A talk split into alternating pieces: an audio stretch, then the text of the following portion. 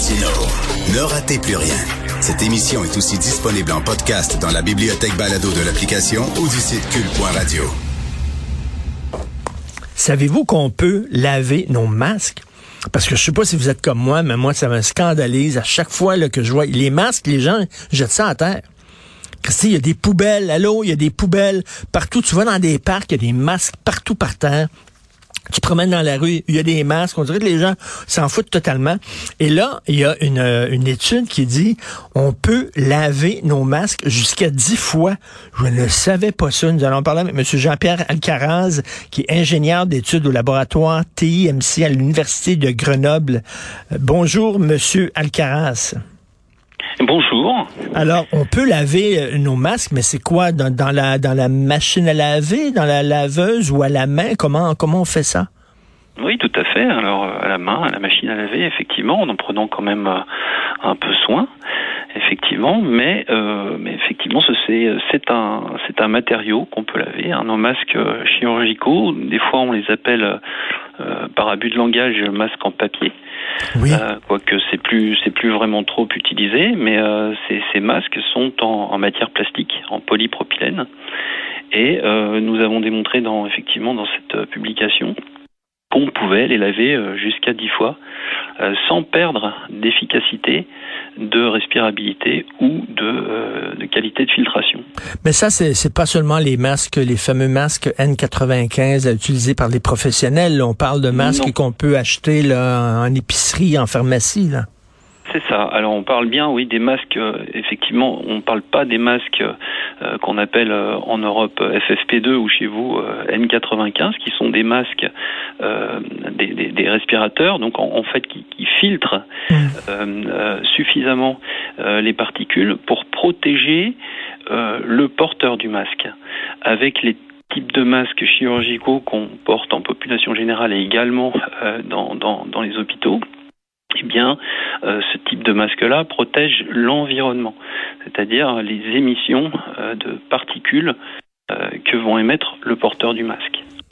Et euh, là, c'est un peu difficile à comprendre comme concept de chez nous, de, de, voilà, de se dire que quand on porte un masque, on protège son environnement, on protège les gens qui nous entourent. Et, là, actuellement, on nous demande de changer de masque quoi? Une fois par jour. Une fois que l'on on, prend un masque pour une journée, on le jette et le lendemain, on prend un nouveau masque. C'est ce qu'on nous demande actuellement. Oui, c'est ça. Ben, nous, euh, en, France, on a également euh, ces, euh, ces mêmes recommandations même si on a effectivement augmenté la, le, temps de, de port, euh, parce que effectivement il y avait, on était en, en pénurie à l'époque. Hein. C'est des résultats qu'on a eu, je dirais 90% des résultats qu'on a obtenus, on les a obtenus au printemps 2020 lors de la première vague que la France a subie, mmh. avec un grand consortium qui a été monté et qui, euh, qui a fait appel à une 40, un peu plus de 40, euh, 47 équipes hospitalières, académiques ou, euh, ou industrielles. Ils se sont rassemblés pour essayer de comprendre comment on pouvait euh, faire face à une pénurie de masques. Et euh, est-ce que c'est la même chose en France qu'ici? Je le disais d'entrée de jeu, là, ici, c'est incroyable le nombre de masques qu'on peut voir dans la rue, dans les parcs, que les gens jettent. Est-ce que c'est la même chose chez vous?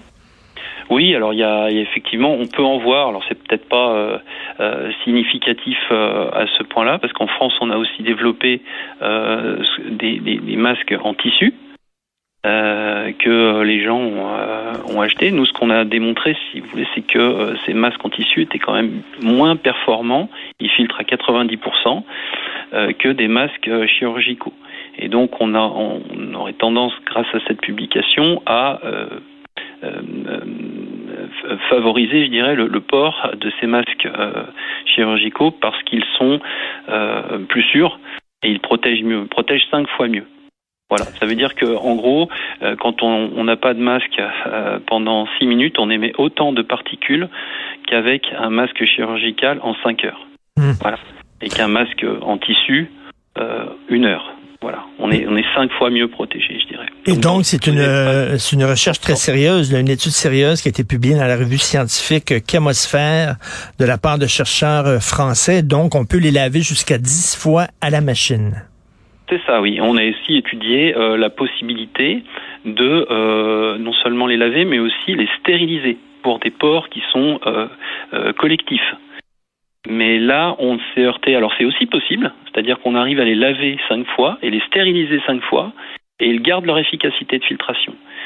Donc ça, c'est intéressant parce que si vous avez euh, une, maladie quelconque dans un hôpital ou dans une entreprise, etc., si on le lave et qu'on le stérilise, eh bien, il peut être porté par une, autre personne. par une autre personne. oui, mais ça, du coup, c'était c'était potentiellement très très intéressant, euh, mais les autorités euh, sanitaires n'ont pas jugé utile de nous autoriser à faire une étude euh, euh, de faire une étude en vie réelle de lavage port, lavage port, etc. en cycle pour pouvoir tester euh, cette possibilité en, vie réelle et le recommander. Donc pour le moment, nous ne recommandons que le port du masque lavé chez soi Bon, ben, chacun pour la population générale en tout une cas. Une excellente euh, nouvelle pour l'environnement et aussi pour euh, les finances euh, des gens parce que quand même on dépense beaucoup d'argent pour ces masques-là. Merci beaucoup, Monsieur Alcaraz. Merci. Merci. Merci, Monsieur Jean-Pierre Alcaraz, ingénieur d'études au laboratoire TIMC à l'Université de Grenoble-Alpes.